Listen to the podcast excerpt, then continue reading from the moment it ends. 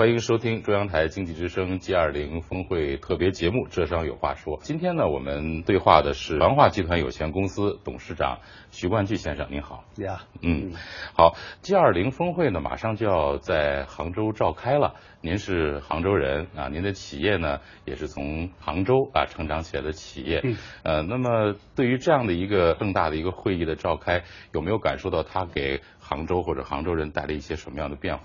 现在我们最直观的看到的变化，我们的杭州的城市化啊，我觉得向前推进了五到十年，更加干净了，各方面工作都整理的非常的有条理，政府和老百姓之间大家都配合的很好，都以全新的这个面貌和全新的一种姿态。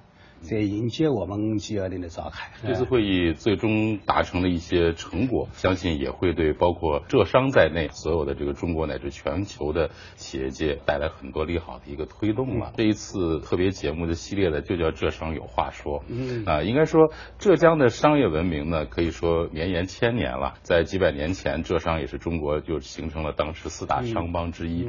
也有很多人一直在探讨这个浙商的这样一个现象，就是为什么浙商会成功？那您怎么看？刚刚您说到，就是这几个方面，确实是我们浙商呃都具备这样的一个特征啊。但是我所理解的这个浙商呢，还有很重要的一点啊，它对于趋势的把握，对于未来发展的一个洞察力，它对于时机的把握非常重要。嗯嗯。比如说全球化，我们认为这个中国的企业走向世界，其中呃我们浙商这个商帮。走向世界是比较早的，他看到了这样的一个风向标，嗯嗯，啊未未来我们感觉到这个全球化还是一个趋势。传化集团三十年前从一口大缸里搅动的液体肥皂起家，如今拥有了传化股份、新安股份两家 A 股上市公司和一家新三板挂牌企业环特生物。而传化集团董事长徐冠巨一直在思考，传化集团会不会有下一个三十年？那会是一个什么样的传化？就是通过我们多年来的这个实践，尤其是在过去三五年来的这这个实践，我们发现确实是时代的一个发展，它这个变化，世界发展也也也非常非常快啊，所以我们对于生新事物的把握、新技术的一种发展，这个敏感度呃也要快。这个世界在变啊，当然是变得更加好。那么我们有没有在变？哎，我们是呃适应这种变化。还是跟随这种变化啊，或者是呃引领这种变化，这对于我们来讲呢，呃非常重要的。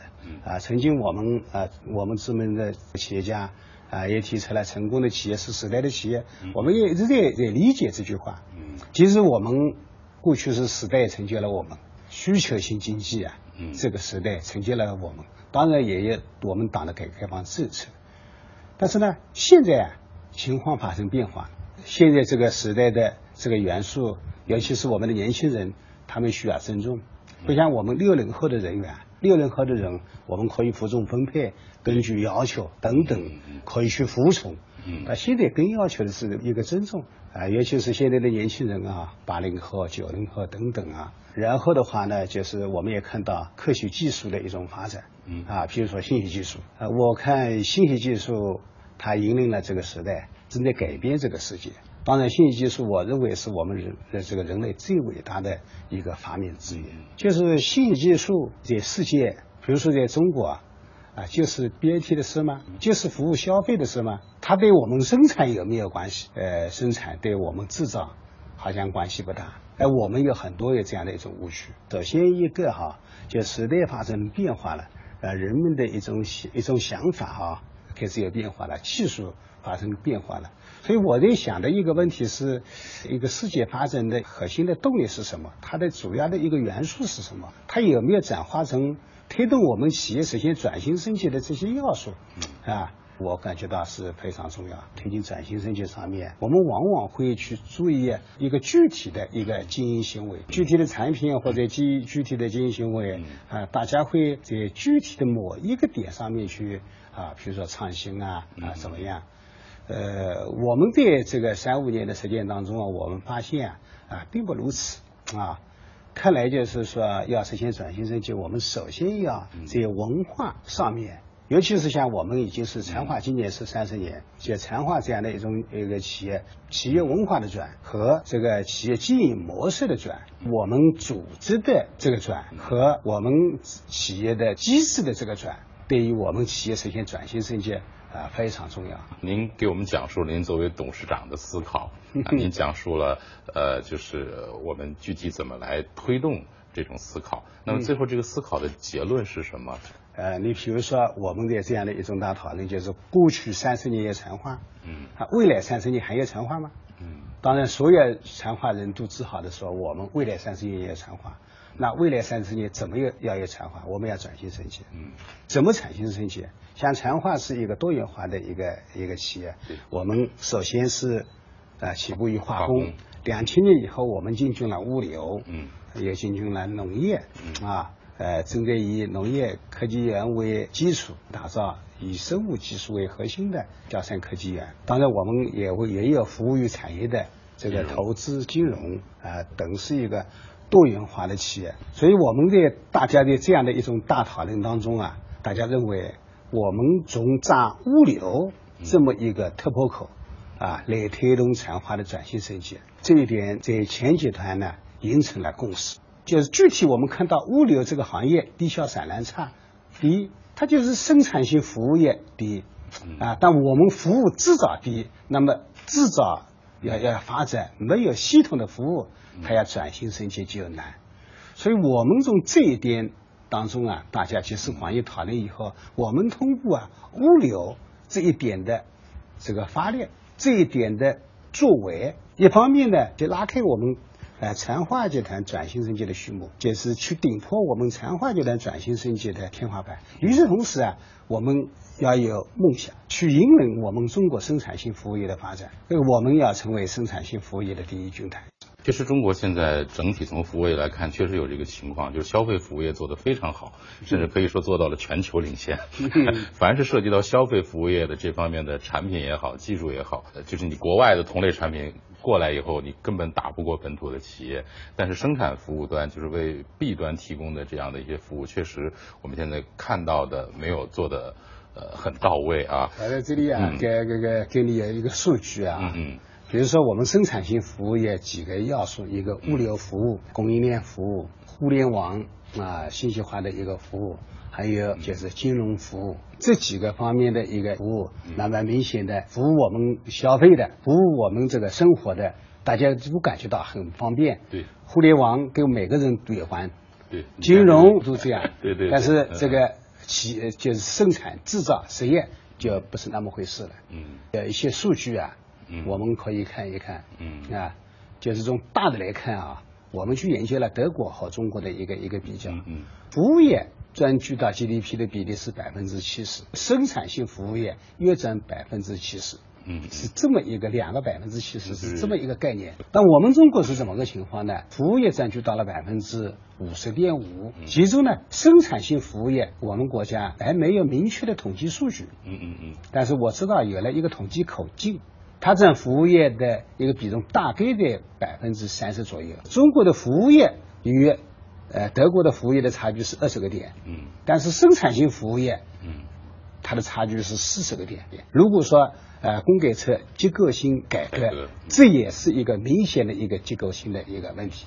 小的一个数据的话呢，就信息技术的应用，美国就是在信息技术在消费端的应用是六个点，在生产端的应用是七个点，而我们中国呢，信息技术的应用在消费是十二个点，在生产只有一个点，它是严重的失衡。所以这是我们看，就德国的工业四点零，当然中国提出了呃呃工业这个中国制造二零二五啊，我们今天就 G 二零峰会的主题是创新，就是这种这样就是信息技术这样的一种科学技术，啊，在中国的应用，比如说这个数字化时代的到来，我们中国的企业对于数字化时代已经到来了，但我们还是传统的手工做法，我们不知道信息技术的应用，就这个创新是一个狭义化的。我们在讲信息技术，那么信息技术当呃是一个最为一个创造重要的核心技术之一，比如说信息产业又是一个非常大的一个产业。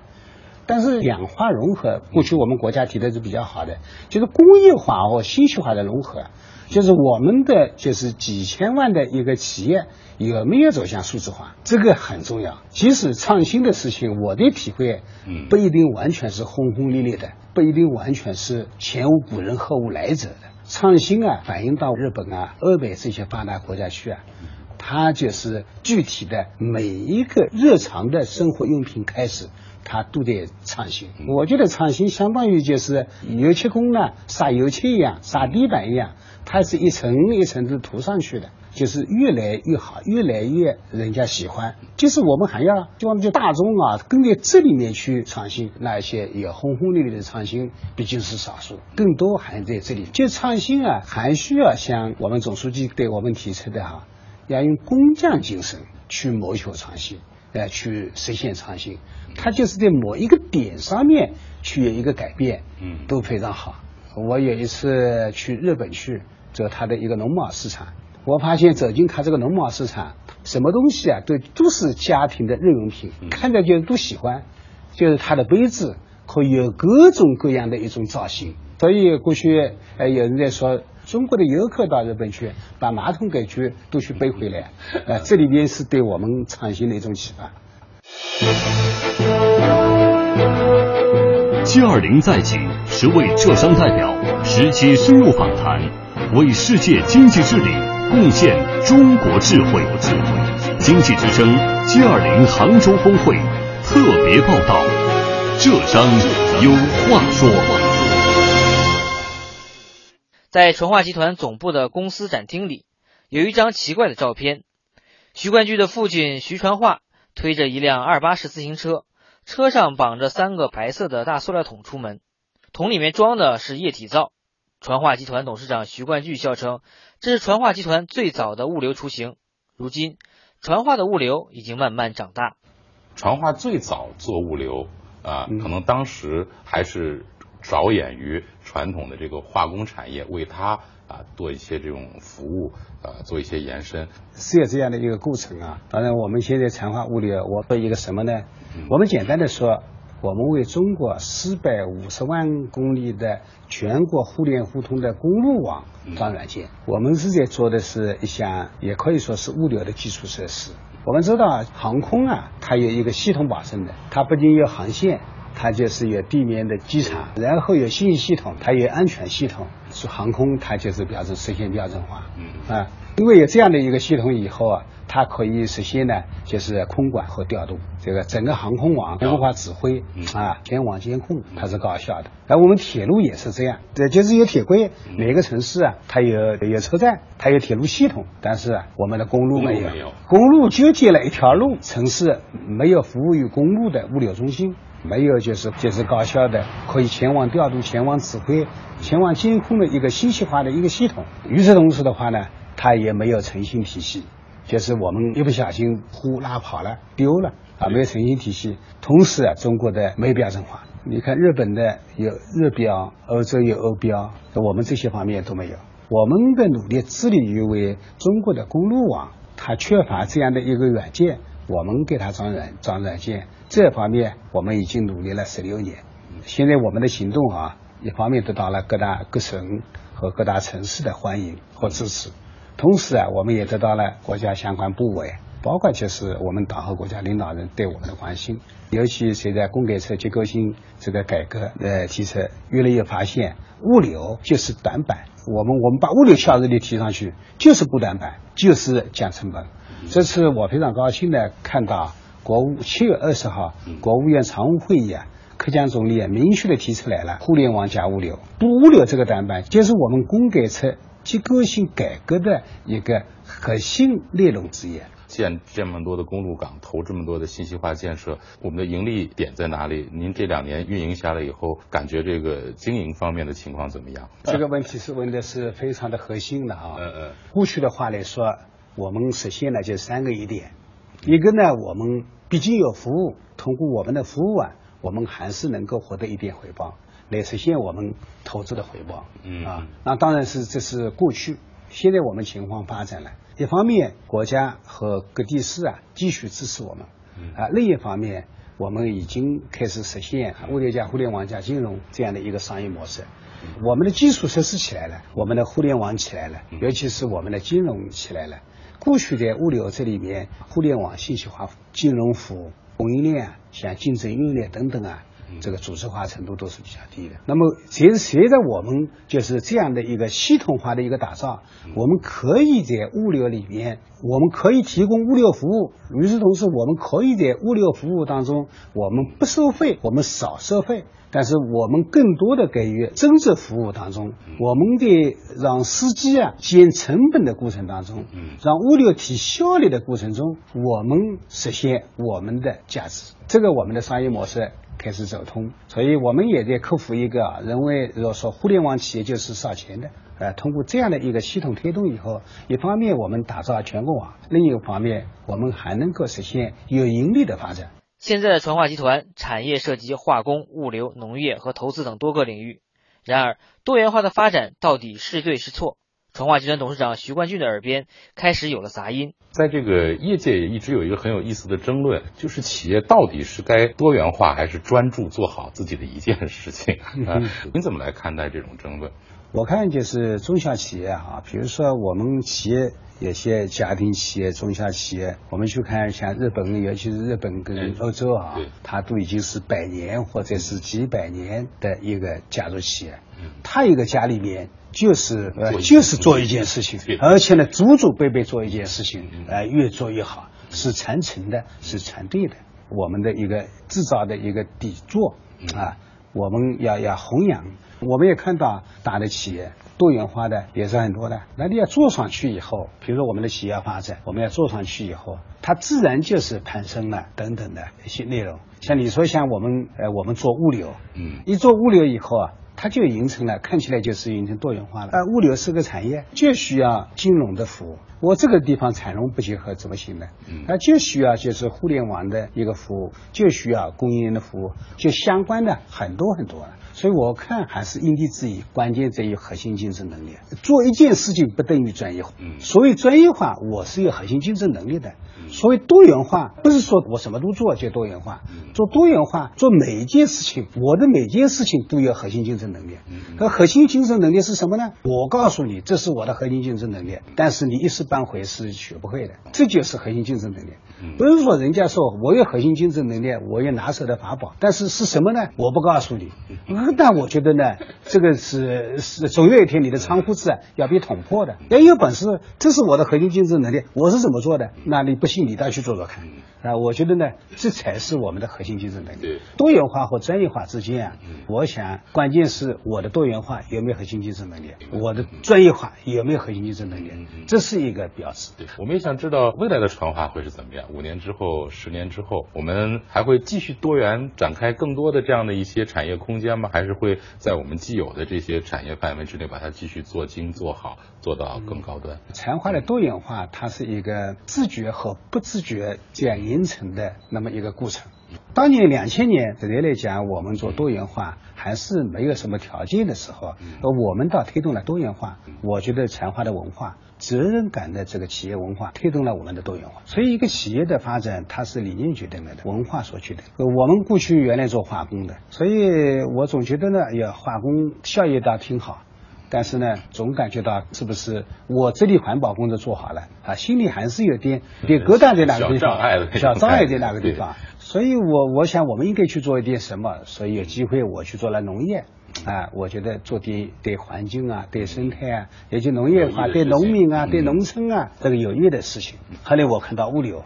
这个现在我们生产制造，未来趋势需要物流，我们需要这样的物流的一个服务。我我企工厂企业，我理深刻理解到了这个物流不发展对我生产的一种一种影响。我们把这样的一个司机朋友啊啊，把这样的一个夫妻老婆店的物流公司去服务好，我想这本身就是一点啊值得祝福的一件事情。啊，这是我们多元化是这样发展，因为已经有这样的一个基础。